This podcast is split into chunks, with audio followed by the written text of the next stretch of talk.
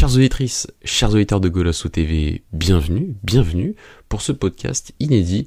Inédit parce que ça faisait un long moment qu'on n'avait pas utilisé ce, ce format de, Golasso podcast euh, qui nous tenait euh, tant à cœur il y a quelques saisons et qu'on voilà va relancer euh, parce que on on estime que c'est un format qui nous permet d'aller un peu plus en, profondeur euh, de manière un peu plus tranquille sur certains sujets, des sujets qu'on n'a pas forcément l'occasion d'évoquer en live. Et, euh, et donc aujourd'hui, on vous propose une émission un peu spéciale qui va mêler à la fois donc notre football portugais, mais aussi la Ligue 1 et un club en particulier. Ce club, c'est le Paris Saint-Germain. Euh, et nos sujets, vous l'aurez peut-être donc deviné, c'est euh, Luis Campos. Luis Campos, l'architecte d'une saison en demi-teinte. C'est le titre de cette émission et de ce podcast, euh, un sujet euh, qui euh, sera traité avant le potentiel sacre du Paris Saint-Germain pour un onzième titre de champion de France inédit au sein donc du, football français, mais malgré tout un paquet de choses, beaucoup de choses à raconter sur cette première saison de l'ère Luis Campos et de cette saison du Paris Saint-Germain dont le terme mouvementé est un euphémisme. Et pour vous accompagner lors de cette heure, cette grande heure euh, de podcast, vous serez accompagné par les personnalités habituelles de votre émission que vous connaissez, Dani Barbosa, qui s'exerce à la présentation euh, de manière assez inédite là aussi. Et euh, il sera accompagné donc par Alexandre Carvalho, que vous connaissez bien évidemment, et Patrick Pereira, fondateur de la page Football Tactique sur Twitter, un supporter et surtout un suiveur assidu du Paris Saint-Germain et euh, de Benfica, qui va donc, euh, voilà, trois personnes qui vont vous accompagner sur ce podcast. On espère que ça vous plaira. On attend tous vos retours sur les différentes euh, plateformes que sont les réseaux sociaux, sur les plateformes de podcast aussi, euh, Apple Podcast, Spotify, Deezer, euh, Google Podcast, des, plateformes qui, proposent les notations, les commentaires pour certaines, donc n'hésitez pas à nous donner cette, petite pointe de force qui nous, aide tant depuis plusieurs saisons maintenant et bien évidemment à suivre nos différents lives qui sont disponibles toujours en replay ensuite sur, sur YouTube. Euh, je vous laisse avec mes trois acolytes et personnellement je vous souhaite une très bonne émission et à très bientôt.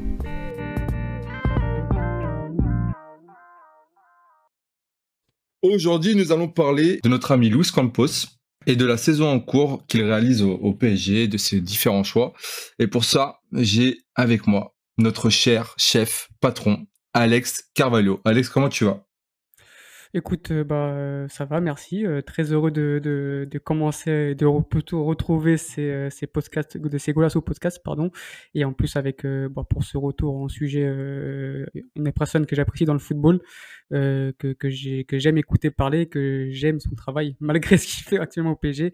Oui, ce qu'on peut. c'est pas, pas la période pour, hein pas la période pour, mais voilà, c'est vrai que ça fait du bien de parler, de, retrouver les podcasts en parlant de, ce, de cet homme-là. T'as bien aimé le, le match de Renato Sanchez? Ouais, ouais, j'ai bien aimé, il s'est pas blessé, c'est le plus important. Ouais, ça c'est déjà un bon point. Et la deuxième personne qui nous accompagnera sur ce thème, c'est un invité, et pas des moindres, parce qu'il s'agit de monsieur Patrick Pereira. Patrick, comment tu vas? Bah, ça va très bien, et vous? Bah, écoute, Benfica est premier, on affronte Porto vendredi, Comment faire? Que va-t-on faire? Est-ce qu'on sera champion vendredi? Bon, ça, c'est pas possible, mais. Mais Patrick, c'est un peu particulier, toi, parce que du coup, t'es es supporter du Paris Saint-Germain et du Benfica en même temps. Ouais, mais tu sais, j'ai l'habitude de dire le, Benfica, c'est euh, l'amour de ma vie, tu vois, la femme de ma vie, le truc que t'expliques pas, et le PSG, c'est un peu comme mon petit frère. Ou ta maîtresse. Ça peut être un peu ça aussi. un peu ta maîtresse. ok, c'est toi qui, c'est toi qui choisis.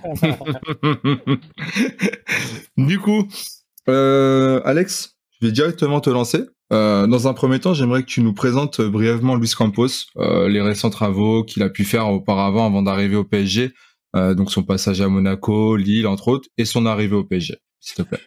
Euh, bah, pour résumer, Luis Campos, bah, pour parler un peu de, du bonhomme, c'est pas, c'est pas, c'est un mec qui a été même entraîneur avant de devenir conseiller sportif ou directeur sportif. C'est, c'est un, c'est quelqu'un qui connaît le terrain parce que voilà, il a été entraîneur très jeune, à 27 ans. Il a entraîné euh, Lille, il a entraîné Beira-Mar. Donc euh, voilà, c'est un entraîneur qui était en, en première division portugaise, qui, euh, c'est en quelque sorte un professeur, on va dire, parce que c'est vrai que ses équipes étaient très offensives, déséquilibrées mais offensives, et il a mis un peu, il a apporté un un vent de fraîcheur dans, dans, le football portugais au tout début des années 90 ou 2000, je ne sais plus quand il a commencé. Mais voilà, c'est vrai que c'est un entraîneur qui, a, toujours prôné le beau jeu en tant que coach, mais euh, bah qui n'avait pas toutes les compétences nécessaires peut-être pour être au plus haut niveau. Mais c'était pas un mauvais entraîneur, loin de là. Il a fait quelques beaux exploits.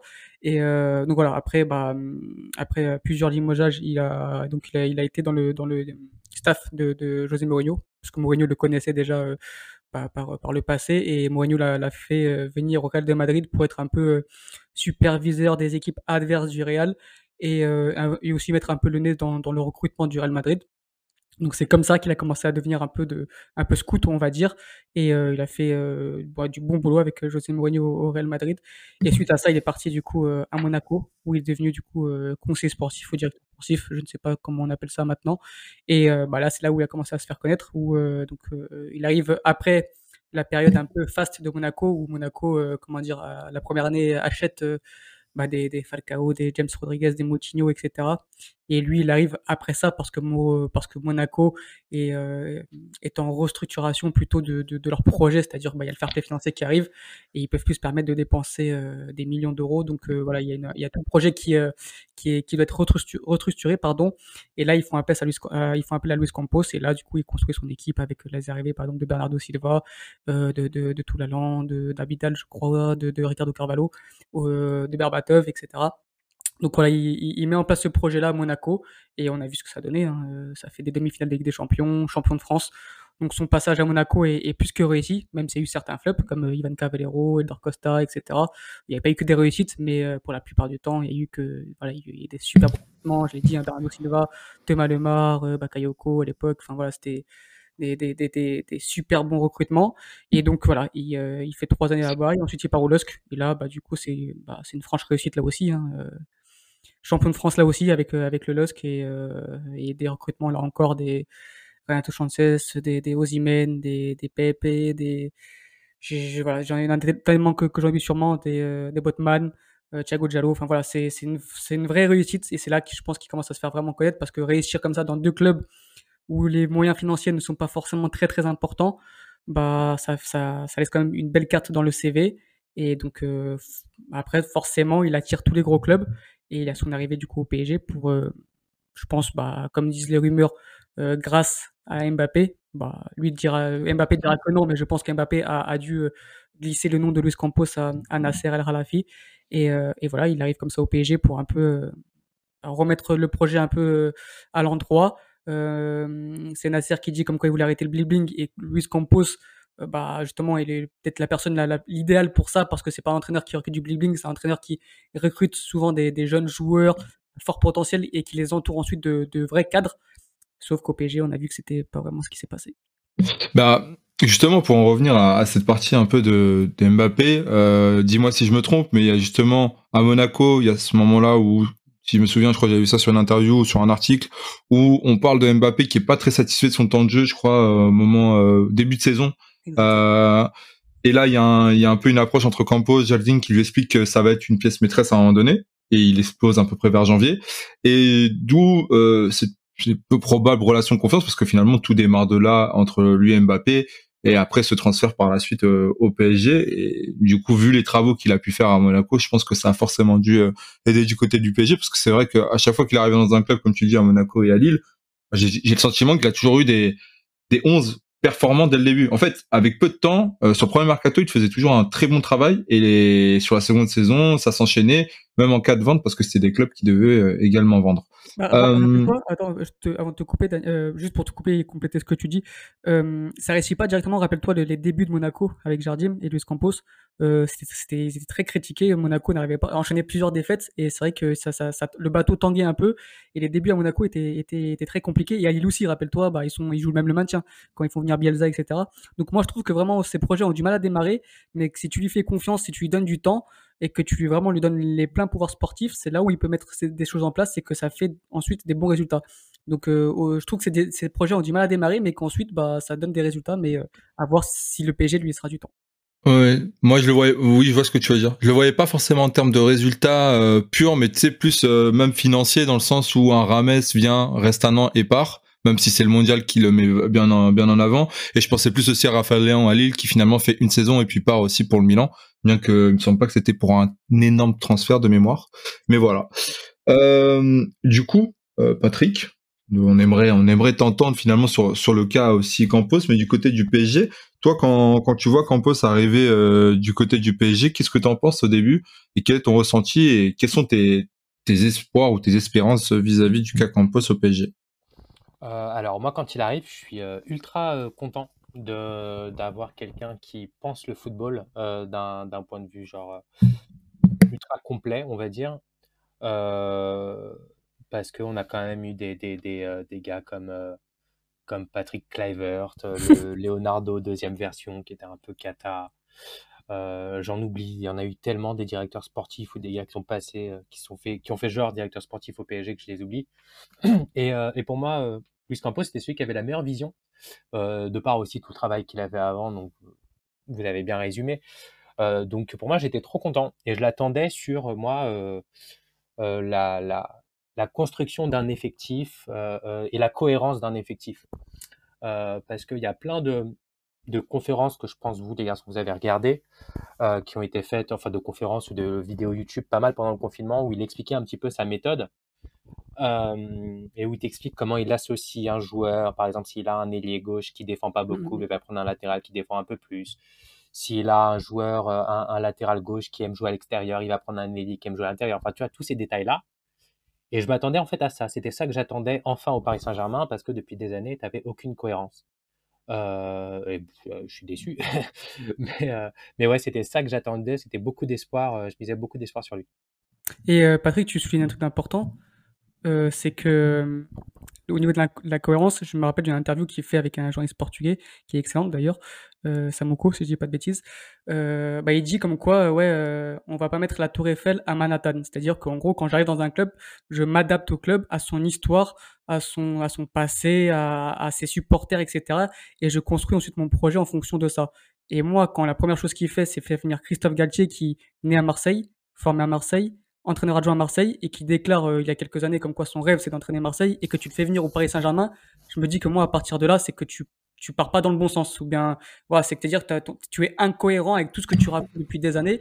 Et là rien que ça c'est déjà un premier signal d'alarme où là où je me suis dit bon ok moi le Scampo je l'adore euh, c'est un de mes modèles dans le football mais finir faire venir Galtier comme ça alors que depuis tant d'années tu répètes que voilà euh, la, Tour Eiffel, on n'avait pas Manhattan, la Tour Eiffel, c'est la Tour Eiffel, on, on, comment dire, on brise pas le Paris Saint-Germain, on, s'adapte à toute sa culture et tu nous fais venir un Marseillais, parce que Galtier est un Marseillais, c'est réel. Bah, franchement, pour moi, déjà, c'est un premier mauvais point. Mais moi, il y, a un, truc sur lequel j'aimerais revenir, euh, où je vous rejoins tous les deux, mais moi, n'étant pas parisien, euh, j'ai un peu un regard à l'extérieur à tout ça. Et par contre, tu connais le profil Campos, etc.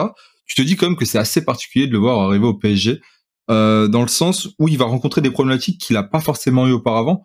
T'as le cas Real Madrid, mais en fait au Real Madrid, t'as une, une institution pardon qui est plus grande que n'importe quel club. Et au PSG, il se retrouve face à, un dilemme où il y a, Neymar finalement, au début de ce qu'on comprend, ils veulent le vendre, on cherche à le vendre, mais finalement avec des difficultés. Euh, t'as ce trio devant, t'as Mbappé qui vient de renouveler, un, un, Mbappé qui souhaite être au cœur du, du projet, et il se retrouve avec des problématiques qu'il n'avait pas auparavant, où finalement il avait juste à se concentrer sur un collectif. Et là, tu sens, encore même aujourd'hui, hein, même sur le match face à Lyon, tu sens qu'il n'y a pas un collectif. Et finalement, est-ce que, euh, voilà, je pose un peu euh, la question, mais est-ce que c'est c'était la meilleure idée de venir d'aller chercher Campos? Moi, certes, en termes de compétences, je trouve que c'est un, c'est quelqu'un de fabuleux. Mais en fait, on en revient au même. On parle de contexte pour les joueurs, mais est-ce que également pour lui, le contexte était aussi compliqué euh, pour qu'il puisse avoir des, puisse avoir des, des résultats? Je, je, comprends tout à fait ce que tu dis. Et je me rappelle, il y a quelques années, à chaque fois que tu avais des rumeurs de Luis Campos, je crois qu'il y en a eu quoi du côté. Enfin, il y a eu plein de rumeurs, mais il y a eu du, du Manchester United, du Chelsea, je crois aussi à une époque. Il y a eu différents comme ça, petits, petits bruits qui pouvaient rejoindre des clubs comme ça. Et je me disais à chaque fois, genre, bah, qu'est-ce qu'il va faire là-bas en fait? Parce que lui, ce qu'il aime, c'est découvrir des jeunes talents, construire des équipes, etc., prendre son temps. Et à chaque fois, je me disais, bah, en fait, il n'y a pas d'intérêt, c'est beaucoup plus intéressant, je pense, en termes professionnels, un projet comme Monaco ou comme Lille, euh, de construire voilà, des équipes euh, comme ça, c'est voilà, beaucoup plus intéressant. Après, le PSG, en fait, il y avait tellement tout à reconstruire que, que je trouvais ça intéressant comme défi pour lui et comme challenge pour lui. Mmh. Et, euh, et je l'attendais un peu au tournant par rapport à ça parce que justement, c'était un contexte auquel il n'était pas forcément habitué. Et comme tu, en introduction, tu disais la question du temps qu'il a eu et qu'il n'a pas eu à. Enfin, qu'il a eu dans, dans, les clubs où il était passé à Monaco et à Lille. Et ça, au PSG, ben, tu n'as pas forcément ce temps-là. Donc, je trouvais un challenge intéressant euh, pour lui euh, par rapport à ce qu'il avait déjà fait euh, dans sa carrière. Ah, justement, je sais pas si avant de te passer la parole, Alex, je voulais juste rebondir sur ce que tu dis parce que c'est très intéressant, Patrick. C'est là où à Lille et Monaco il a eu le temps, finalement du côté du PSG, euh, outre le fait que tu dois faire avoir une, cohérence sportive et faire quelque chose sur le mercato de cohérent et penser au prochain mercato, aux jeunes que tu peux aller chercher, etc. Mais en fait, il faut que tu penses à tout ce qui se passe en interne, qui est énorme et finalement qui dépasse le sportif et qui impacte le sportif. Et justement, Alex, est-ce que ça, ça n'a pas été un énorme problème pour euh, pour Campos? Si, si, sûrement, mais euh, je pense que Campos aussi s'est trompé dans son analyse du PSG. je pense que Campos rêvait en quelque sorte d'avoir un club qui, avec des moyens financiers illimités qui puisse lui permettre de, de donner un peu tout ce qu'il ce qu'il veut comme recrutement. Et au final, bah, il n'a pas eu ça.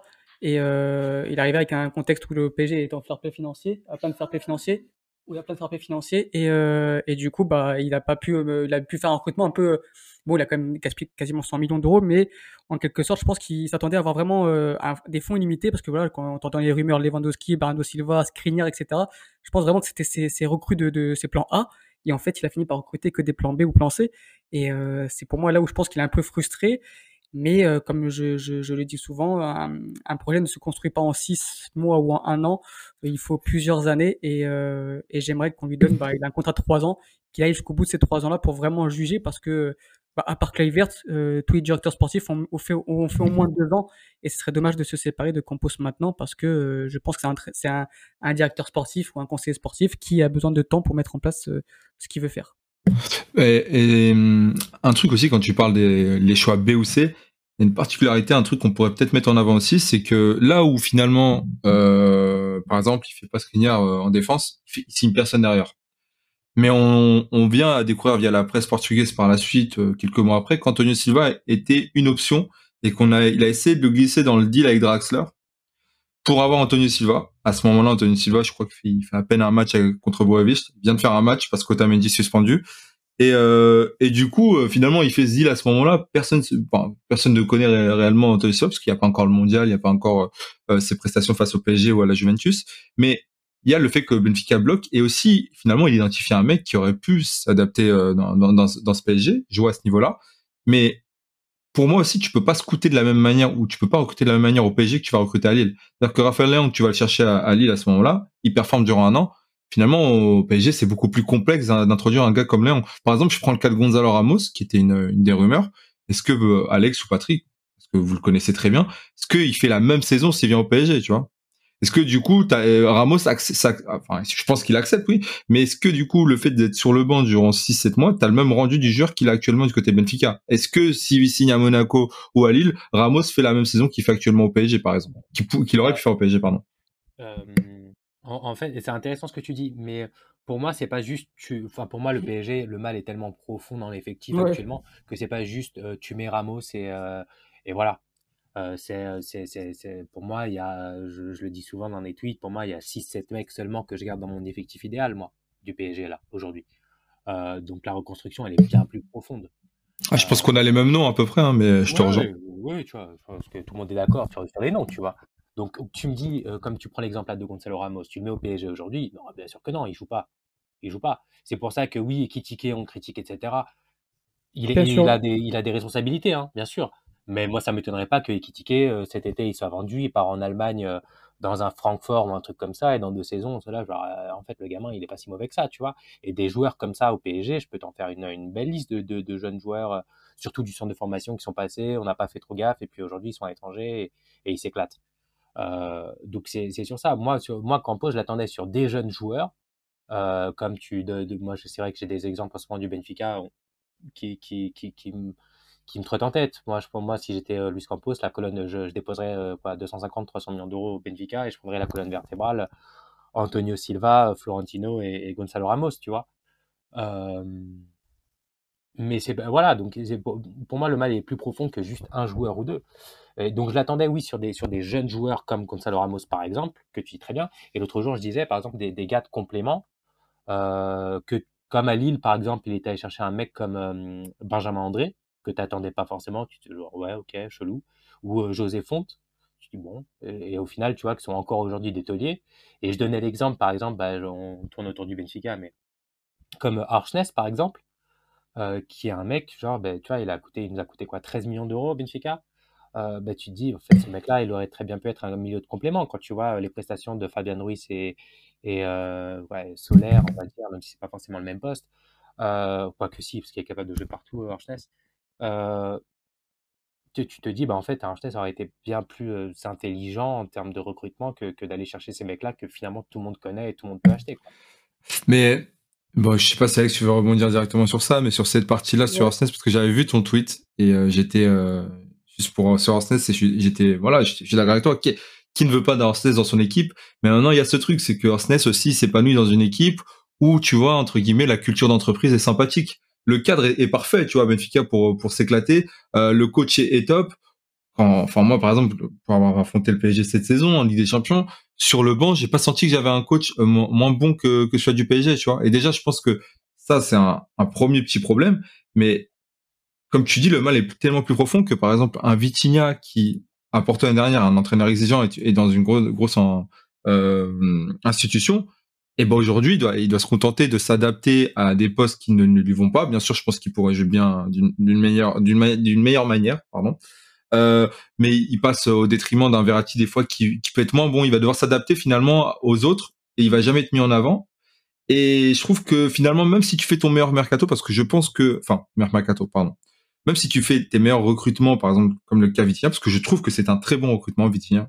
Peut-être je suis chauvin parce que voilà, il est portugais, bah finalement ça sera pas suffisant parce que comme tu le dis, y a le mal est tellement plus profond que ça va coincer même sur des joueurs comme ça. Donc je pense quand même Orsnes finalement dans ce contexte parisien, et eh bah c'est ça devient euh, je suis pas sûr qu'il performe comme il performe aujourd'hui au, Benfica. Je sais pas si Alex est d'accord avec moi ou, vas-y Patrick. Dire, après je, je, laisse Alex. Quand je dis Arsnes, c'est pas encore une fois moi quand je dis des noms comme ça, c'est pas juste le joueur, tu vois. Moi je te dis c'est Arsnes, je le je ajoute ce type de joueur Mmh la personnalité. ouais, voilà, aussi sous cette joueur que j'ai envie de garder dans mmh.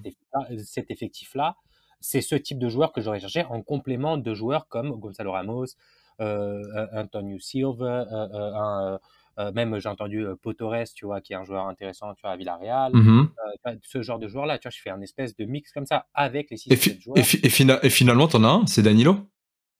Finalement, t'en as un, Danilo, qui arrive comme un 6.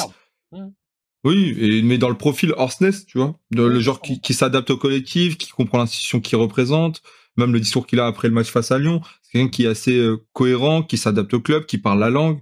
Je pense que tout ça, ça c'est important. Mais Alex, euh, dis-nous. Moi, je pense que le, le, le, ouais, le, prof, le, problème est profond. C'est, toute l'institution qu'il faut revoir du côté PSG. Tu peux faire venir qui tu veux, que ce soit comme directeur sportif, entraîneur ou même joueur. Ça ne marchera pas parce que quand à partir du moment où les joueurs sont amis avec le président, ça ne marchera pas. Maintenant, euh, sur le terrain, c'est-à-dire tu peux même faire venir des Orchness, des Vitinha, des, des, des, Fabio Vira, des, des, des, gens qui, étaient, qui sont considérés comme des cracks dans certains championnats. Bah, à partir du moment où sur le terrain, ils jouent avec le frein à main à cause d'eux, parce qu'ils ont peut-être pas assez de personnalité, mais aussi tu as des joueurs devant qui bah, réclament le ballon sans cesse. Si tu leur pas le ballon, ils se font insulter. Euh, il y, y, a une atmosphère qui fait que ces joueurs-là ne sont pas forcément prêts quand ils arrivent au, au sein du Paris Saint-Germain. Et c'est là où je pense que Campos s'est trompé, c'est qu'il a peut-être fait venir des joueurs qui sont très talentueux. Moi, je reste persuadé que Vitinha est un joueur très talentueux et que, comme a dit Patrick tout à l'heure avec Ekitike, le joueur il partira, c'est là où il va comprendre la, qualité du joueur. Et ça, que ce soit Vitinha ou Ekitike, j'en suis persuadé qu'ailleurs, ils réussiront. Sauf qu'au PSG, il faut prendre des joueurs qui ont du caractère, qui, qui, Vitinha, bah voilà, c'est pas un je dirais pas que c'est un joueur qui n'a pas de caractère parce qu'il a été capitaine euh, au sein des sélections jeunes euh, du Portugal à Porto. C'est un joueur qui a joué à Porto sous concession. Et si tu n'as pas de personnalité, si tu n'as pas de caractère, tu ne joues pas sous FC Porto du euh, Porto sous Conceição, mais peut-être qu'il manque un peu plus. Voilà, qu'il arrive. Peut-être que le PSG, avec ces joueurs-là, avec ces trois devant-là, avec cette euh, atmosphère-là, c'était peut-être un peu trop tôt. Et, euh, et je pense que je pense que de toute façon le, mercato a été a été biaisé par le par le non départ de Neymar, parce que je crois que Campos voulait absolument que Neymar parte pour, pour, pouvoir construire autour d'Mbappé et de Messi, c'est ce que ce qu'il voulait au départ. Mais encore une fois, si ton plan A ne marche pas, tu dois avoir des plans B, des plans C bien plus euh, cohérents et, et, tu et tu le vois au, sein de l'effectif du PSG. Par exemple, tu vois dès le début qu'il n'y a pas ce vrai numéro 9 et tu insistes avec des euh, Skamaka, etc., des Ramos, etc. Tu vois, si tu vois que ça marche pas, bah, ne va pas chercher Kitike alors que Kitike n'est pas ce profil-là. Et c'est là où, il y a plein d'incohérences, c'est là où j'en veux à Compos, c'est que pour moi, c'est quelqu'un qui connaît le football, mais au final, sur ce mercato, il a montré tout l'inverse de ce qu'il faisait auparavant. C'est-à-dire, tu sens qu'il n'y a pas de numéro 9, qu'il a besoin d'un point d'appui, d'un renard de surface, d'un mec qui se joue en pivot, et tu vas chercher Kitike qui n'est pas vraiment ce profil-là. Euh, tu te, comment dire, tu, pendant des mois, tu, euh, cherches à, faire signer Skriniar, un défenseur. Il signe pas. Au final, tu vas chercher personne, donc tu te retrouves avec personne en défense. Euh, comment dire, tu, tu as pas ce milieu aussi des, défensif qui, qui va avec ce, destructeur d'action, et tu vas chercher personne dans ce profil-là. Enfin, il y a plein de profils qui manque au PSG que je pensais que Campos allait identifier et faire venir. Et au finalement, il a fait venir des joueurs, bah, Ekitike qui est un joueur un peu plus de profondeur, qui, euh, je dirais pas dans le profil d'Mbappé parce que je vais pas envie de faire les comparaisons entre les deux, mais qui n'est pas ce renard de surface, qui n'est pas ce pivot-là. Tu fais venir des joueurs euh, avec le même style au milieu, au milieu de terrain, c'est-à-dire des Vitinha, Solaire, euh, Ruiz qui demandent des ballons dans les pieds, etc. Il y a que Renato que tu fais venir qui est capable de, de, de prendre la profondeur, d'être box-to-box, mais qui est souvent trop blessé t'as pas, voilà, t'as, pas de doublure à Neymar vraiment, t'as pas de doublure à Messi, t'as pas de, il y a trop d'incohérences dans ce, dans cet effectif-là, et c'est là où j'en veux un compos. Il a, il a pas su résoudre ses problèmes sur deux mercato, et pour moi, c'est problématique. Pour, pour rebondir juste sur euh, ce que tu dis, euh, Alex, tu as évidemment totalement raison. Moi, je pense que Ekitike, le truc a été, ça a été un délire de euh, le PSG, ils en ont, je pense qu'ils en avaient marre, tu vois, de se faire un peu tailler, de ils profitent pas des pépites qu'ils ont dans le pays, tu vois. Euh, tu as toute la liste des mecs, même euh, du centre de formation, qui sont partis, tu vois, tous les jeunes joueurs, comme, tu vois, que maintenant on veut aller acheter, comme les Manu tu vois, qui sont passés par la France et du, desquels on n'a pas profité, les Rabiot, les, les, les Diaby, les Marcus Thuram, etc., etc. Et là, ils se sont dit, bah vas-y, c'est la pépite euh, phare. Et c'était clairement, tu vois, il y a un an, en termes de jeunes joueurs, c'était peut-être le joueur français, du championnat de France, pardon, que tout le monde voulait. Et ils se sont dit, il faut pas qu'on laisse passer l'occasion. Et ils sont précipités sur ça. Et de mémoire, ça a été une des premières recrues du mercato, si ma mémoire est bonne. Euh, donc, je pense que c'est vraiment ça. Et, et sur le. J'avais un autre point que j'ai oublié. Donc voilà, je vous laisse euh, démerder vous. oh, mais du coup, moi, moi là, sous, sous, les yeux, je vous refais un peu son, ses arrivées. Euh, du coup, Vitinha, parce qu'il me semble que c'est lui la première recrue, c'est Vitinha qui arrive assez tôt. Euh, on a on a No Mendes qui était déjà depuis un an, mais où on actionne finalement. Euh, bon, c'est de la c'est de la connerie, hein, c'est de la comptabilité, mais en gros, on actionne le, transfert à ce moment-là. Euh, Fabien Ruiz pour 23 millions, Carlos Soler pour 10 millions, mais eux arrivent déjà en fin de mercato. Renato qui arrive un peu un peu début mi-août, euh, parce que je crois qu'il comme il fait quand même la pré-saison avec, avec Lille de mémoire. Euh, moi Mukiele personnellement j'avais trouvé ça plutôt intéressant dans un, système de rotation et, je trouve pour le coup qu'il fait pas forcément une mauvaise saison, euh, même si le PSG globalement fait une mauvaise, enfin fait une mauvaise saison. Ça, ça c'est un autre débat. Mais euh, je trouve que c'était pas forcément débile de recruter. Et après, euh, comme tu disais Patrick, euh, qui est un peu le joueur qui sont allés chercher peut-être pour dire qu'on a chopé le français un peu qu'il fallait sur cet été euh, parce qu'il y avait euh, il y avait Newcastle dessus de mémoire et il me semble qu'il y avait même un autre club que Newcastle, mais je l'ai oublié. Euh, toi, Alex, euh, on parle souvent des arrivées. Au niveau des départs, on, en parle un peu moins. Est-ce que tu trouvais qu'au niveau des départs, c'était assez cohérent ce qu'il avait fait ou est-ce qu'il pouvait faire mieux? Bah, là, du coup, Campos sur les départs, c'est pas lui qui avait la main dessus, d'après ce que j'ai compris et d'après même ce qu'il a dit sur l'interview à, RMC Sport. Euh, c'est que c'était du coup Antero qui, Enrique qui gérait tous les départs. Donc, je pense pas que Luis Campos avait la main sur ça. donc, voilà, je sais pas si on pourra en parler vraiment sur des départs parce que, bah, après, il y a eu beaucoup de prêts en, pur départ, il n'a pas eu tant que ça. Donc, euh, bah, la mission d'Antero, en tout cas, a été, a je sais pas si on peut dire réussi, mais bon, voilà. En tout cas, tous ceux qui étaient un peu dans la blacklist, enfin, ceux qui étaient dans, au trou, bah, ils sont partis. Donc, ça, c'est plutôt une mission réussie. Maintenant, c'est vrai qu'ils vont tous revenir. Et euh, bah, là, du coup, il n'y a plus d'Antero Henrique. Euh, Luis Campos va devoir gérer le mercato tout seul, c'est-à-dire au niveau des arrivées et des départs. Et il y a un chantier qui est énorme, bien plus énorme, je trouve, que, quand il est arrivé, il y a un an. Et j'espère, j'espère de tout cœur a, qu'il a pris conscience de ses erreurs et que, et que c'est qui voilà il a, il a là il a déjà là la saison est quasiment finie bon il reste le titre à aller chercher mais que j'espère qu'il a déjà commencé à travailler pour, ne pas nous faire le même mercato qu'il a fait parce que hum, je dis souvent qu'il faut laisser sa chance au produit qu'on fait un bilan en fin de saison et là, le bilan, on peut le faire parce que bah, le PSG, euh, c'est peut-être l'une des pires saisons sous QCI. Hein, et, euh, et, ses recrues ne sont pas bonnes, malheureusement. Et donc, c'est clairement une saison qui est, qui, est pas réussie du côté de Campos. Échec, je ne sais pas, parce que moi, j'ai du mal à partir de, de parler d'une saison d'échec à partir du moment où tu gagnes la Ligue 1. Pour moi, la Ligue 1 restera toujours très, euh, une priorité et très importante pour le Paris Saint-Germain, surtout aller chercher ce 11e titre qui sera un record pour, le championnat de France. Mais, mais c'est pas une saison réussie, loin de là. Et, et il a intérêt à faire beaucoup mieux sur ce mercato. Euh, parce que euh, je vais juste reprendre euh, légèrement sur les départs, même si ça concerne pas Campos, mais on a quand même Calumwendo qui part, et je me dis même que si Antero fait, enfin, s'occupe des départs, c'est quand même Luis Campos qui constitue l'effectif avec avec Galtier. Donc tu as le départ de Calumwendo que moi personnellement je me suis dit ça pourrait être intéressant dans la rotation, surtout dans, dans le profil. Euh, tu le départ de Sarabia en janvier, qui mine de rien dans la rotation, bah il jouait pas beaucoup, mais c'était quand même intéressant de l'avoir parce que je me dis qu'en fait derrière un Messi, un Neymar, en fait tu peux pas avoir euh, tu peux pas avoir un Salah ou autre chose, tu vois, tu peux pas demander à Campos d'avoir des mecs quasiment du même calibre parce que finalement ces mecs-là vont quasiment jamais jouer derrière Neymar et, Messi, c'est la réalité de la chose et que du coup le premier gros problème c'est peut-être bah est-ce que ça sert à quelque chose d'avoir Neymar et Messi? C'est ça c'est sympa jusqu'au mondial parce qu'il faut se mettre en jambe. Au retour de mondial, on en parlait un peu en off du côté de Golasso. Tu sais que bon, après, euh, est-ce que c'est intéressant de jouer la Ligue 1, quoi? Pour eux, en fait, c'est un peu le ressenti qu'on a. C'est que moi, j'ai le sentiment, je sais pas si Patrick est d'accord avec moi, que certains joueurs, et notamment euh, ces mecs-là, hein, ils visent clairement Neymar, Messi, peut-être peut-être Ramos. C'est encore Ramos, je le sens quand même assez assez assez pro. Euh, mais tu sens qu'il y a quand même un laisser aller par rapport au championnat. Euh, Est-ce que c'est une pression finalement qu'on leur met ou non? Est-ce que le message ne passe plus entre Galtier aussi et, et l'équipe? Euh, Est-ce qu'ils l'ont lâché? Parce que finalement, euh, la Ligue 1, comme l'a dit Alex, c'est quand même une des priorités. Moi, moi, moi, je pars du principe que c'est la priorité numéro une, c'est ton championnat. Si t'es pas dominant au niveau national, tu peux pas aller chercher une Ligue des Champions, à mon humble avis. Je sais pas ce que t'en penses, Patrick. Euh, là, tu me lances sur un sujet que j'apprécie. Euh, pourquoi? Parce que quand tu regardes les équipes qui ont gagné, on va prendre comme référence la Ligue des Champions, mais pas que. Les équipes qui ont eu du succès sur les, on va dire, les dix dernières années. Cite-moi une équipe qui a gagné ou qui a été brillante ou qui a réussi des, des, des, grandes choses. Donc, euh, c'est pour ça que je ne dis pas la Ligue des Champions parce que Manchester City l'a pas gagné, mais j'estime que quand même c'est un succès depuis 10 ans. Qui a acheté des stars, des mecs référencés comme stars, c'est-à-dire venant de très grands clubs, euh, très chers, etc. et qui ont réussi. Et tu vas réfléchir, mais tu vas en trouver aucune. Ah, ça, bien sûr. Euh, toutes les équipes qui ont eu ce succès-là, le Real Madrid, le Real Madrid, quand tu regardes l'effectif, tu as, bon, allez, as Tony Kroos qui vient du Bayern. Bon, mais c'était pas, on peut pas dire que c'est une star mondiale, que c'est un mec, machin et tout, tu vois. Modric, il vient de Tottenham. Benzema, il vient de Lyon. Ferland Mendy, il vient de Lyon. Marcelo, il venait du, Brésil. Bon, si tu avais Ronaldo, mais bon, c'était il, y a 15 piges. Et puis, c'est pas, un mec à part. Tous les gars, tu vois, c'est des gars, c'est des jeunes, tu as Vinicius, des Rodrigo, des, des, des Casemiro, des gars comme ça.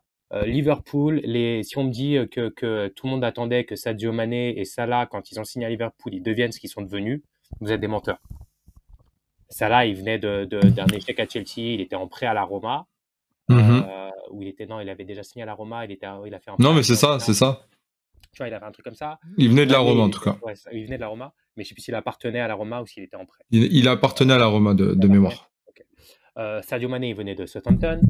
Euh, Firmino, il venait d'Allemagne, je crois que c'était Offenheim. Bref. Alisson, Roma. Alisson, Roma, t'en as aucun, tu vois. Le PSG, c'est le seul club qui s'est dit, pour gagner avec des champions, on va acheter des mecs, des stars. Et je peux te faire une liste, là, on la termine pas. Les Beckham, ça a commencé avec les Beckham. Après, tu as eu un peu de chance sur des mecs comme Zlatan, Thiago Silva, parce que c'était des mecs qui avaient des bonnes mentalités. Euh, mhm. Mais sinon, tu as quoi? Tu as du Buffon, du Daniel Alves, du euh, Messi, Neymar, euh, Sergio Ramos, t'en as une flopée, tu vois, de gars comme ça. Finalement, des, des, transferts intéressants qui ont marché un peu, t'as Di Maria, Cavani, de mémoire. Ouais, Cavani, mais... pas une star, il vient de Palerme. Euh, non, il vient de Naples, mais à ce moment-là, c'est quand même déjà un peu. Euh, enfin, oui, je suis d'accord avec toi que si Zlatan, tu le comptes pas comme euh, vraiment. on va dire que c'est Di Maria le gros transfert qui marche bien, parce que tu le sors de United en galère. Sinon derrière, des, des stars, ouais, voilà, oui. oui.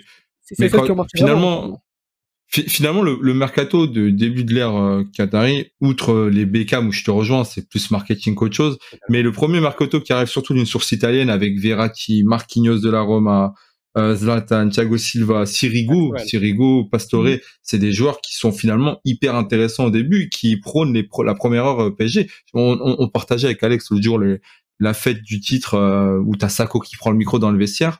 Euh, tu sens que les mecs, même Lucas, Lucas, euh, les mecs sont contents de gagner le championnat, tu vois. Mais ça, ça, ça paraît bête, mais les mecs sont contents, ils se rendent compte de, du, du taf qu'ils ont fait. Et c'est un collectif, c'est un groupe. On a taffé sur un an, on a, on a eu ce qu'on voulait à la fin, tu vois. Est-ce qu'il fallait autre chose? Bah ouais, mais les, en fait, je pense que les exigences à l'époque au niveau de la champion ne sont plus les mêmes aujourd'hui, et qu'en fait, c'est là-haut qu'ils se sont perdus et les transferts dont, dont tu parles de, de, Messi, Neymar et toutes ces conneries, quoi. Parce que tu recrutes des mecs qui ont absolument aucune envie d'être là, si ce n'est l'argent, en fait. Mmh, euh, et ah tu vois, ils sont tous comme ça. Euh, les mecs, ils signent, ils ont, ils ont, soit ils sont, soit déjà, tu as pris beaucoup, beaucoup de vieux en fin de carrière, en pensant que euh, acheter des mecs qui ont gagné avec des champions ou qui ont gagné des grands titres, ça va te permettre de, de te rapprocher de ces grands titres-là. Mais, là, mais, moi, j'ai toujours cet exemple-là, c'est que l'expérience euh, et le côté euh, taulier, ce que le PSG a toujours euh, recherché depuis le départ, pour moi, de Zlatan Ibrahimovic et de Thiago Motta. le PSG a tout tenté pour essayer de recruter des mecs qui apportaient cette expérience-là, mais cette expérience-là, tu peux pas l'acheter en fait. Tu as tenté avec Daniel Alves, tu as tenté avec Buffon, as tenté avec, euh, euh, avec même avec un Messi, euh, avec un Sergio Ramos aussi. Mais ça, tu l'achètes pas en fait. Parce que ça, ça se décide, c'est dans un vestiaire. Je pense que vous avez joué au foot, comme moi j'ai joué au foot, et à un moment donné, il y a un mec qui prend la parole, tu l'écoutes, tu vas derrière lui, enfin, tu cours après lui, tu cours pour lui, parce que le mec, qui t'apporte ça. C'est inexplicable. Et quand tu vois que les leaders, les vrais leaders de vestiaire, pas les leaders techniques, tu vois, mais les mecs qui gueulent et qui portent le, un peu le truc, à Liverpool par exemple, c'est Milner et Henderson, qui sont pas du tout les stars de l'équipe. Donc ça, pour moi, c'est un truc que tu peux pas acheter, quoi que tu veuilles, quoi que tu penses. Mhm. mais, mais vas-y Alex. Surtout pour, euh, pour, compléter un peu, c'est que quand tu fais venir euh, quand tu fais venir Thiago Silva et Ibrahimovic au début de l'ère Qatari, ils viennent aussi pour l'argent. On va pas se mentir, ils viennent aussi pour, pour, pour l'argent. Mais sauf que tu fais venir des mecs qui sont pas vraiment plus grands que le PSG parce qu'ils ont pas de Ligue des Champions, ils ont juste des titres euh, bah, en Serie A, etc. Mais ils, ils sont pas plus grands que le PSG en termes de, de, de, trophées ou de ou plutôt bah, de Ligue des Champions parce que c'était vraiment le, le, discours du, du PSG. C'est-à-dire que tu fais venir des mecs là qui viennent aussi pour gagner avec le PSG, gagner leur première Ligue des Champions et ils viennent avec une autre mentalité. C'est-à-dire qu'ils viennent pour faire avancer le club. Alors quand tu fais venir des Neymar et des Messi, ils sont plus grands que le PSG. Messi est bien plus grand que le PSG, c'est un fait, c'est réel. Le type, il a 4 Ligues des Champions, il vient, il en a rien à taper du PSG parce qu'il est plus grand que le club et lui, ce qu'il veut, c'est juste bah, s'entretenir pour la Coupe du Monde parce que je suis même pas sûr qu'il a envie de chercher une Ligue des Champions, parce qu'il en a déjà 4. Il a plus faim. Il a plus faim et tu fais venir des stars qui n'ont plus faim. Sergio Ramos, c'est pareil. Il est plus grand que le PSG, il a plus faim d'aller chercher une Ligue des Champions. Et, et c'est pour moi, c'est là où ils sont trompés en, en, en, faisant venir ce genre de joueurs, parce que des stars, tu peux en, en recruter, il n'y a pas de problème. Tu, peux en recruter, mais il faut que ces stars-là soient aussi des cadres dans le vestiaire et qui euh, montrent la, voie et qui ont faim de gagner et de faire avancer le PSG. Et quand tu finis ces joueurs de, ce, ce genre de, Sergio Ramos, de Messi ou de je ne sais quoi d'autre, qui n'ont plus faim, bah ça ne marchera pas. Et derrière ça, tu, recrutes des stars avec une immense masse salariale, et derrière, tu es obligé de saupoudrer avec des joueurs qui sont bons, moyens, parce que forcément, ta masse salariale, elle est explosée, et tu vas pas faire venir encore euh, des très bons joueurs avec une masse salariale qui, qui, qui comment dire, qui, qui, est pétée, quoi, qui a, qui, a, plus de 700 millions de masse salariale, forcément, tu peux pas finir, comme tu as dit tout à l'heure, euh, euh, Dani, tu vas pas mettre en doublure de, de, de Messi euh, Salah, parce que c'est impossible, parce que déjà, Dieu ne Salah n'acceptera pas, et ta masse salariale ne, ne, ne, le permet pas. Donc je pense que, que le projet, ils se sont trompés dès le début. Enfin, depuis 2017, je pense que, que les Qataris ont totalement pété un câble et que le projet est mort depuis 2017. Bah moi, euh, juste pour revenir sur le dernier, sur le dernier point, pardon, sur Football Manager, j'ai pas réussi. En tout cas, mon effectif est directement pas content, ça lui va pas, donc euh, il faut. Je pense que quand tu constitues ton effectif, il faut y penser. Et euh, justement par rapport à, tout ça, surtout, surtout sur cette dernière partie, c'était un peu le, un, des dilemmes qui avait été posé à, à Luis Campos. Finalement, c'était comment faire en sorte que ce groupe ait des règles fixes. Vous nous avez parlé du téléphone à la cantine, si je dis pas de bêtises, interdit. Euh, on nous avait expliqué qu'il n'y avait pas de passe droit. Euh, et que Campos allait appliqué, que Galtier finalement était là pour ça, que même au niveau du temps de jeu finalement, euh, s'il n'y a pas d'effort qui est fait pour le collectif ou autre, si tout le monde ne tire pas vers le même côté, finalement il y aurait des sanctions et que ça soit Messi ou euh, et ben finalement il y aurait pas de il aurait pas de, de différence. Et est-ce que euh, messieurs, je vous, je vous pose la question, est-ce que maintenant on est en avril et ça ça date de juillet août, est-ce que finalement les paroles ont été tenues?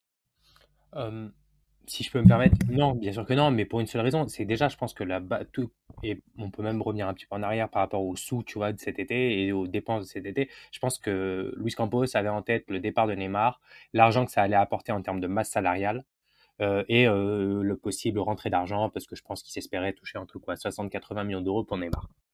Euh, ils l'ont eu. Et ça, je pense que ça a été un gros coup dur. Euh, et ensuite, Neymar dans un vestiaire, enfin, c'est galère. Enfin, on, l'a vu, l'histoire de euh, faut se reposer, euh, bien manger, etc. Le mec deux jours après, il te poste une photo dans un tournoi de poker et puis là, le petit selfie au McDo. Il faut arrêter de dire ouais, il a pas fait exprès la machin et tout machin. On n'est pas, on n'est pas débile, on n'est pas des enfants, tu vois. Donc non, il a pas réussi. Et je vais reprendre un exemple pour pour, par rapport à ça, par rapport à toutes ces discussions-là, je vais faire un voyage de 20 ans en arrière. Donc, Dany, toi, t'étais même pas né. Tout de même, tout de même. Tu t'avais 4 piges, quoi. 5 euh, ans. 5 ans, ça compte. Euh, c'était, ouais, c'est un petit peu moins d'heure de 5 ans. C'est l'arrivée de José Mourinho à, à Chelsea. Euh, J'étais né. C'était né. C'était été 2004. il arrive et au début, Abramovich raconte ça dans, dans un de ses, enfin pas lui qui l'a écrit, mais un gars qui, avec qui il avait écrit ce bouquin-là, il dit que quand, quand, quand Abramovich lui dit ouais qui tu veux, je peux te ramener Ronaldo, donc le Ronaldo euh, phénoménal, je peux te ramener euh, Roberto Carlos, je peux te ramener que des gars comme ça, qu'une liste de joueurs comme ça. Et il regarde, il fait non, non, moi je veux Didier Drogba, exactement. Didier Drogba, Paulo Ferreira, et on connaît le recrutement, Ricardo Carvalho, euh, Thiago, euh, Dieu qui joue au Benfica, Damien Duff, Robben, Kezman, des mecs qui venaient que des championnats mineurs quasiment. et une des choses qu'il avait, c'est de se séparer de quasiment tous les joueurs qui avaient déjà gagné et qui avaient plus faim.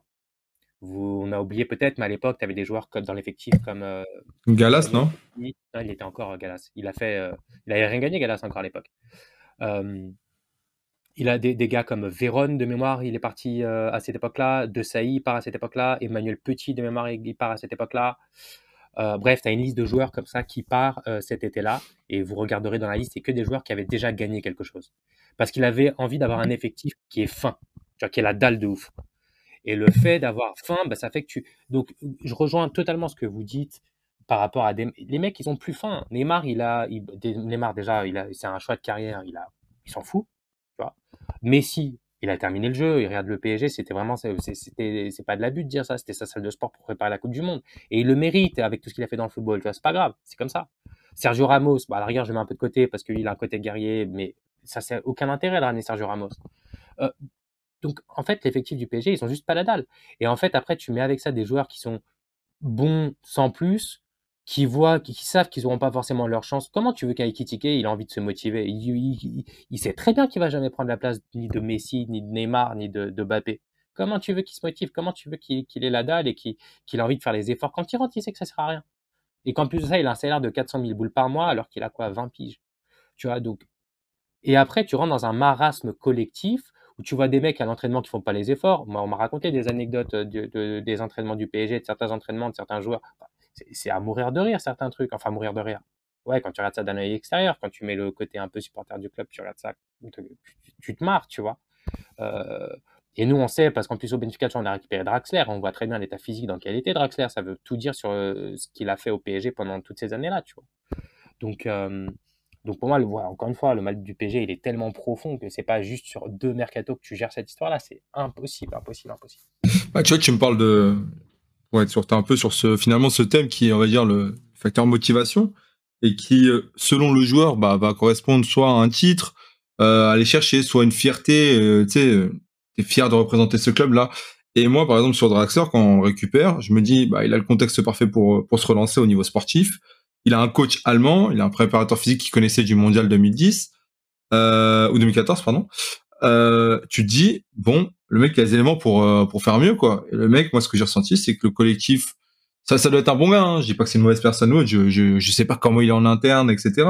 Mais tu sentais qu'il avait pas envie de plus, qu'il avait pas faim comme tu dis. Et ça crée un décalage avec le reste. C'est ce qui fait que sur les grandes décisions ou les gros matchs, il est très peu de fois rentré. Il rentre de la gang, il, il sort, il, il est blessé. Contre le Sporting, il rentre pas. Et moi, je me suis, je l'ai directement rattaché à l'image PSG. Bah, je me suis dit, bah, il est mal habitué en fait. il est mal habitué et quand tu arrives dans un contexte comme ça, tu te casses la gueule. Et c'est c'est ce que tu dis, c'est qu'à mon avis, euh, bah, ils font ce qu'ils veulent au PSG, quoi. Et comme tu dis, si euh, si si tu sais déjà que Lionel Messi et Neymar sont tes concurrents, comment un Ekitike peut se motiver Comment un Vitinha peut prendre en assurance ou s'affirmer Il pourra hein, dans une certaine mesure, mais quand il sait que même s'il joue mal ou bien, ben Verratti jouera plus que lui, même s'il fait un, match un match pourri par rapport à lui. Et pourtant, j'adore j'adore Verratti. Hein, je vais pas faire mon riolo, c'est pas le but. Mais ce que je veux dire, c'est qu'il y aura toujours des passes droits par rapport à ce que tu vas faire. Et je dirais même qu'un Verratti, lui, euh, a quand même aime le club. Selon moi, il aime le club. Il aime la ville surtout. Voilà euh, aussi. Euh, mais qu'un Messi, un Neymar, comme tu dis, c'est la salle de sport. Et derrière, il n'y a pas vraiment de sentiment de se dire, putain, on va aller chercher la Ligue 1, quoi. Parce que la Ligue 1, finalement, on s'en fout on s'en fout complet. Et je pense que c'est le sentiment d'Alex euh, vis-à-vis de Neymar depuis euh, depuis un certain temps. Hein. Alex. Pas que de... Ouais, ouais, c'est pas, c'est pas que de moi. Hein. Je pense que c'est la majorité, enfin la majorité. À part les fanatiques, je pense qu'on en a tous un peu marre. Et après voilà, c'est pas, c'est pas le problème du PSG. C'est ni Messi d'ailleurs. C'est juste l'un des problèmes. C'est, c'est, c'est, c'est un tout. Et je pense, je suis persuadé que de qu'on ne gagnera rien tant que les trois seront là. Et, et je pense avoir la bonne vision parce que voilà, bah, là, au moment où on fait le podcast, euh, je ne pense pas que Messi plongera parce que le club a enfin réalisé que avec les trois de devant, c'était impossible. Alors, tu en as certains qui vont dire que oui, euh, mais si avec les trois de devant ça marche parce que il faut juste savoir les entourer, nanana. Mais ça revient à ce qu'on disait tout à l'heure. D'accord, c'est vrai, il y a un côté, il y a un côté véridique qui sont très mal entourés. Mais de l'autre côté, tu les entourer avec quoi? Je suis désolé, tu peux pas les entourer avec d'autres stars parce que la masse salariale, c'est à E3, elle est morte. Et plus Sergio Ramos, plus, euh, plus euh, Bernat aussi, parce que ça aussi, les salaires donnés à l'époque, c'était du grand n'importe quoi.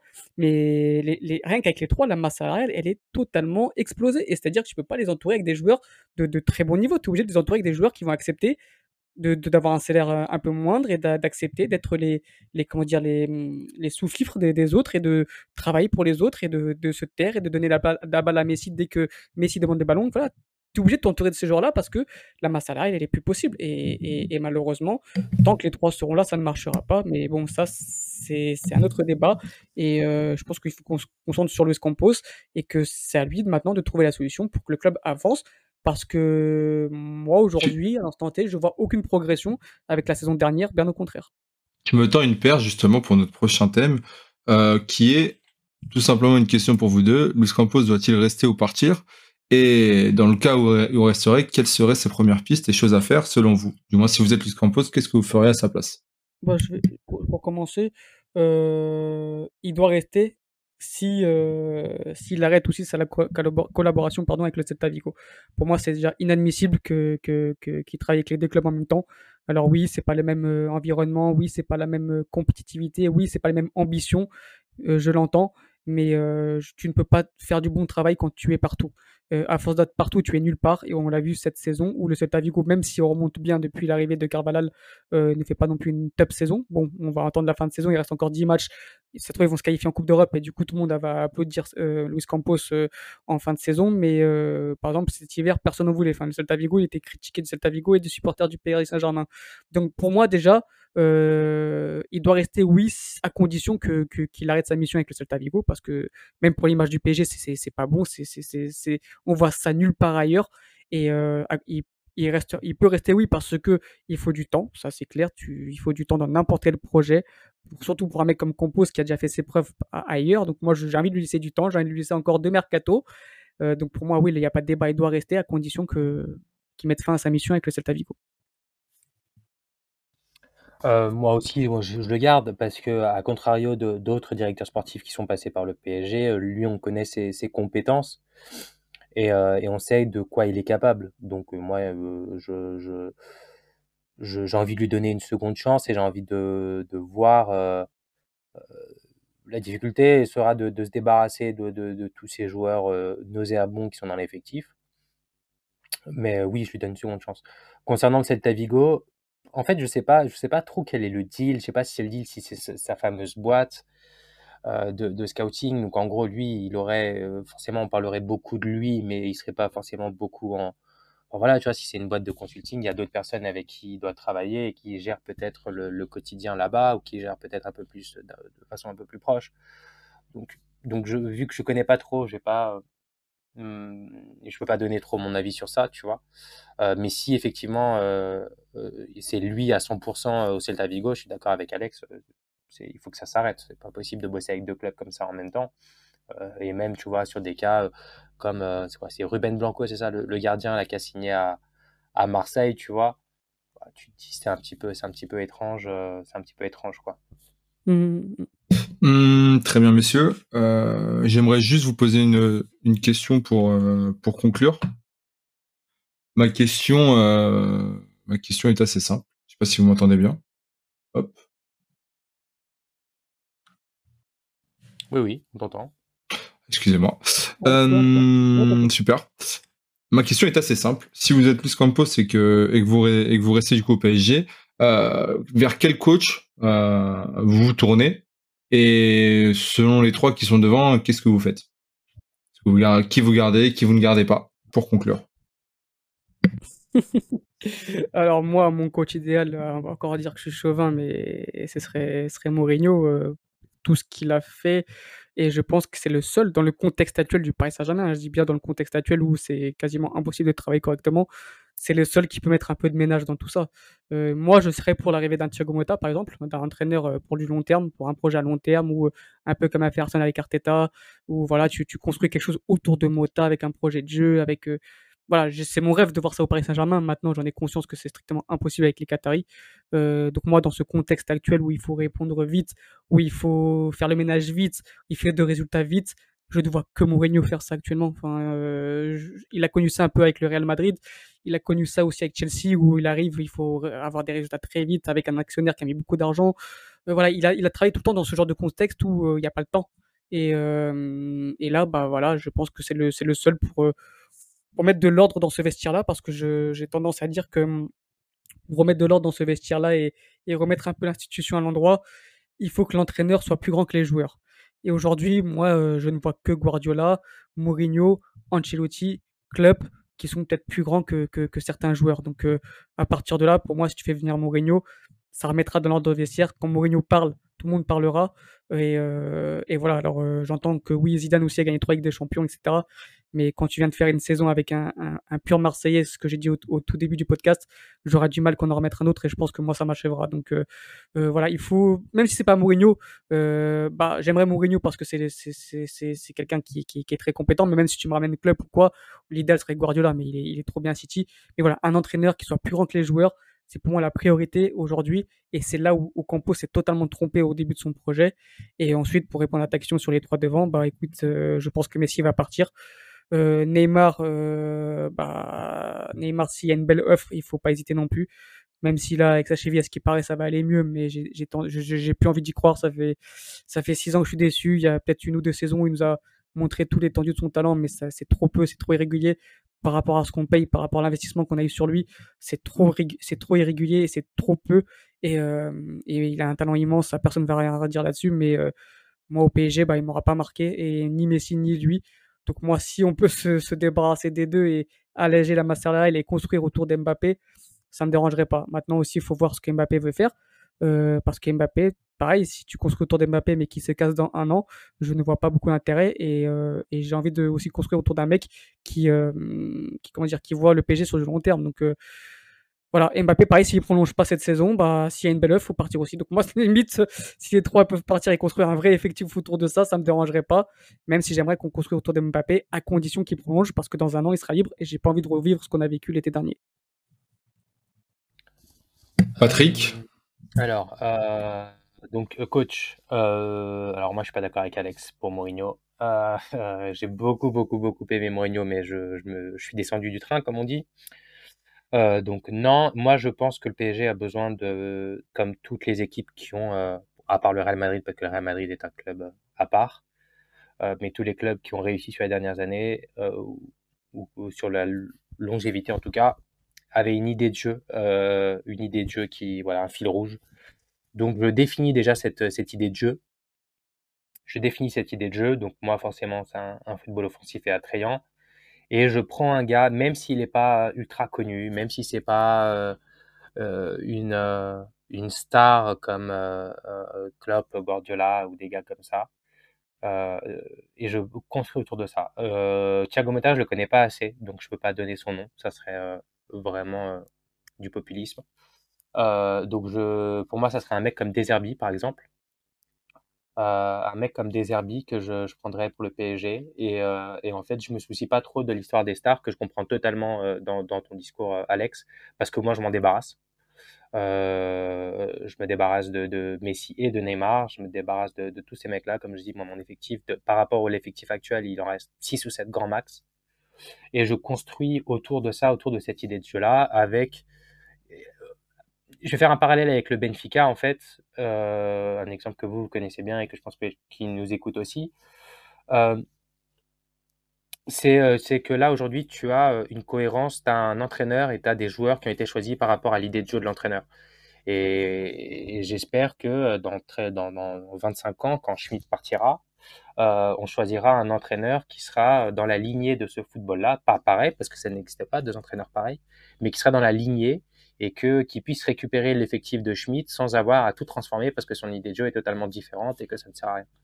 Donc en fait voilà, je définis une idée de jeu et je choisis un entraîneur en conséquence de cette idée de jeu là et je voilà, je, tisse un fil, euh, une logique par rapport à ça.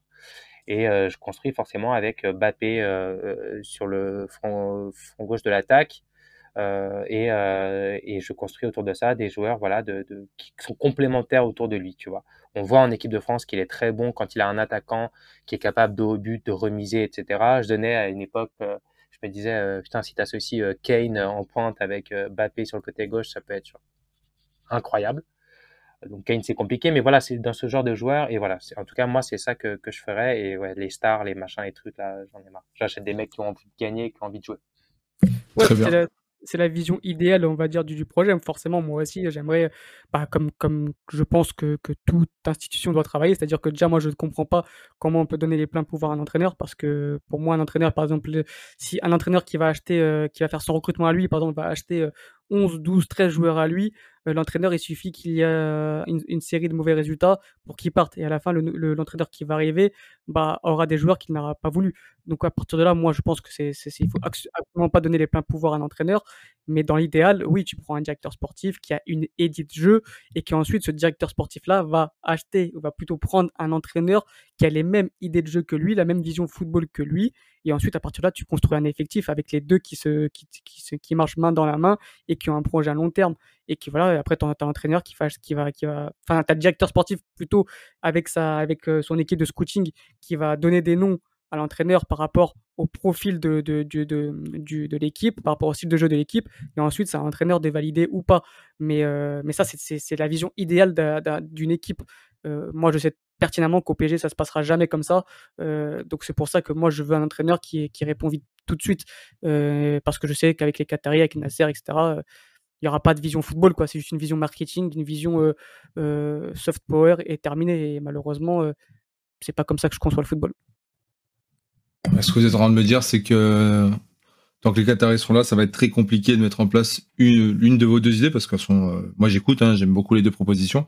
Par exemple, ce que tu proposes, Alex, il me semble que c'était euh, Monty de, de Séville qui expliquait à peu près tous les différents systèmes. Tu as ce système-là avec le directeur sportif, système finalement de l'entraîneur-manager, donc euh, qui construit vraiment et qui a les pleins pouvoirs. Après, ça dépend qui, hein, mais à une époque où Wenger et Ferguson, ça, ça, fonctionnait bien, mais les exemples sont peu, donc forcément, ça devient plus compliqué.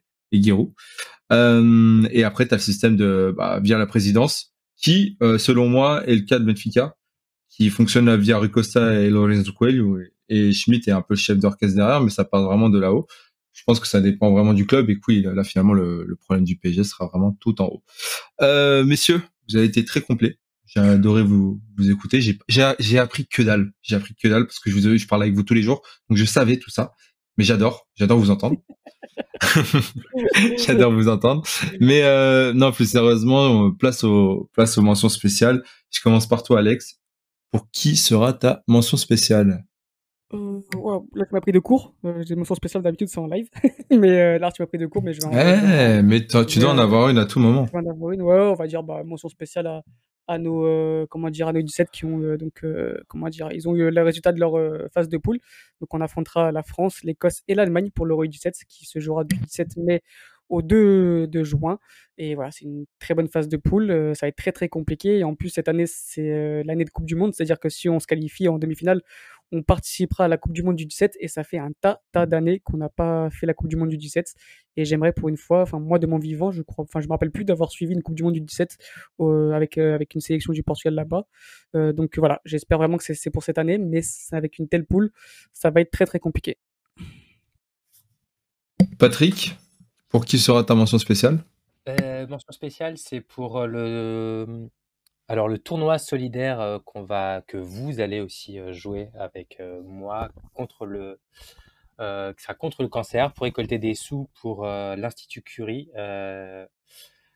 qui aura lieu le 22 avril. il y aura donc un tournoi, on sera 7 ou 8 équipes, je sais plus. Euh, il y aura voilà plein de, il y aura une tombola aussi. Il y aura un maillot de euh, Ibu Konaté de l'équipe de France à gagner, dédicacé par par Konaté. Un maillot de Cabella, Romain Cabella dédicacé à gagner. Il y aura un maillot de Stéphanie Frappard, arbitre de Ligue 1 à gagner. Celui-ci, je le veux. Hein. Ouais, je, ouais, on m'a déjà dit. Ouais, je crois qu'il va y avoir bagarre pour, le, le pour ce maillot-là. Euh, il y aura d'autres, euh, plein d'autres euh, cadeaux aussi. Moi aussi, je vais mettre un ou deux maillots de ma, de ma collection, de mon humble collection. Euh, voilà, parce qu'il y aura une tombola, il y aura une buvette. C'est à Croissy, si, vous, si les gens veulent venir nous voir. C'est le 22 avril, de midi à 18h, si ma mémoire est bonne. Et euh, voilà, il y a une cagnotte aussi que je relève pas mal. Si vous voulez donner des sous, tous les sous sont bien évidemment reversés à l'association euh, à l'Institut Curie, pardon, c'est pas une association, c'est l'Institut Curie qui se bat contre le cancer. Voilà. Et je vous en profite aussi pour vous remercier de participer. J'ai hâte de voir euh, Alex parce qu'on m'a dit qu'il était très talentueux balle au pied. c'était avant ça, ça c'était avant. c'est nous, enfin personnellement c'est moi, je, te remercie parce que c'est c'est une cause qui me tient à cœur et je suis très content d'en faire partie. Tu, tu me voles ma mention spéciale, mais ça me va très bien. Tu peux me voler ça autant de fois que tu veux. Euh, moi, ma mention spéciale sera pour qui? Sera pour qui? Elle sera bon. Euh, c'est un truc qu'on aurait pu dire également durant ce podcast, mais peut-être qu'on le fera sur un autre, euh, parce que du coup, il y en aura d'autres, mes chers auditeurs, enfin nos chers auditeurs, pardon, il y en aura d'autres. Euh, mention spéciale à Endur, euh, qui a retourné jouer avec l'équipe B ce week-end. Du coup, est-ce qu'on est face à un message où les rumeurs de départ au PSG après sa première apparition en équipe première sont réelles? Et donc, du coup, il retourne avec la B. On le verra, je pense, au sud de la saison. Mais assez triste, assez triste que finalement, cette équipe B, cette année, ne, je, je prenne assez peu de plaisir, euh, du déjà au fait que Antonio Silva et Jean Neuf sont montés avec la A, donc forcément on perd en qualité, mais que certains joueurs se soient désintéressés un peu du projet, comme euh, Diego Moreira, euh, Endur d'une certaine manière aussi, et, et Martinet et Luis Semedo aussi. Donc voilà, c'est triste, mais bon, mention spéciale pour eux. J'espère que j'espère qu'ils réussiront tout de même derrière. Euh, oui. Juste pour rebondir ce que tu dis, et c'est un truc que j'ai totalement oublié de dire tout à l'heure, et donc c'est parfait, et après je conclue sur ça. C'est que justement, moi, où j'attends Luis Campos, c'est sur ce, pas ce genre, enfin, Cheredour, je le considère pas comme un crack générationnel, et moi, il m'a pas, c'est un bon joueur, mais il m'a pas impressionné de ce que je vois à chaque fois pour lui. Et Diego Moreira, pareil. Euh, par contre, là où j'attends Luis Campos, c'est d'aller chercher les, les, les, plus gros cracks mondiaux, euh, et, et, que ce soit au Portugal ou ailleurs. C'est vraiment là où je l'attends, et c'est pas aller chercher des, Sheriff Naga qui, est un très bon joueur, mais que c'est pas non plus ce qui fait de mieux au Portugal. Enfin, vraiment, même ses recrutements au sein de la post-formation, par rapport à ce qui nous a habitués à, à, Monaco et à Lille. Par exemple, à, à, Monaco, il va nous chercher Bernardo Silva, qui était, qui était en post-formation. Euh, Thiago Jalou à Lille, c'était des mecs qui déjà qui avaient une certaine, comment dire, euh, euh influence dans le foot portugais, enfin qui avaient quand même, qui avaient déjà prouvé des choses, etc., qui étaient vraiment considérés comme des cracks à leur époque quand ils sont arrivés à Lille ou à Monaco. Et là, au, au PG, même ça, même sur la poste de formation, il n'y a pas ça. Et moi, vraiment, où je l'attends, c'est qu'elle nous chercher, bah, bah, João Neves, c'est déjà trop tard, mais par exemple, Antonio Silva, il pouvait l'anticiper. Euh, euh, je sais pas, il y a tellement de joueurs au Portugal que, que tu dois aller chercher avant qu'ils explosent. Et c'est là où j'attends Luis Campos, c'est sur ça, c'est dans ce domaine-là. Très bien. Donc, tu as gâché ma mention spéciale pour lui dire d'aller voler nos cracks. Il n'y a pas de problème. je sais pas ce qu'en penseront nos auditeurs, mais bon, on, verra ça. D'accord, nickel, parfait. Patrick, autre chose Est-ce que tu veux as un message pour les Campos? On, on, le passera en, bonus, hein, c'était serait bien évidemment. Euh, Rien d'autre? Alors, euh, si, euh, si, s'il peut aller chercher, parce que je trouve que le PSG avec la perte de Navas a, a perdu un second gardien. le sens déjà. Euh, Vas-y, dis-le. Je trouve que c'est très bien Sergi Rucco en deuxième gardien, mais je trouve qu'en troisième gardien, un, un Vlaco ça serait vraiment pas mal. Voilà, merci. Putain, je savais. Oh là là, là je, je, t'adore. Mais il est certifié Golasso, ce type. C'est bon, il peut rentrer, c'est parfait. Nickel. Bah écoutez, merci les gars. C'était un réel plaisir euh, de vous avoir aujourd'hui. Euh, pour nos chers auditeurs, euh, habituez-vous à, retrouver ce, format-là. Ça va être de nouveau possible et sur différents sujets. On a hâte de, de, le faire de nouveau. Et on vous dit à très bientôt pour, pour de nouveaux épisodes. Ciao, ciao. Ciao, ciao.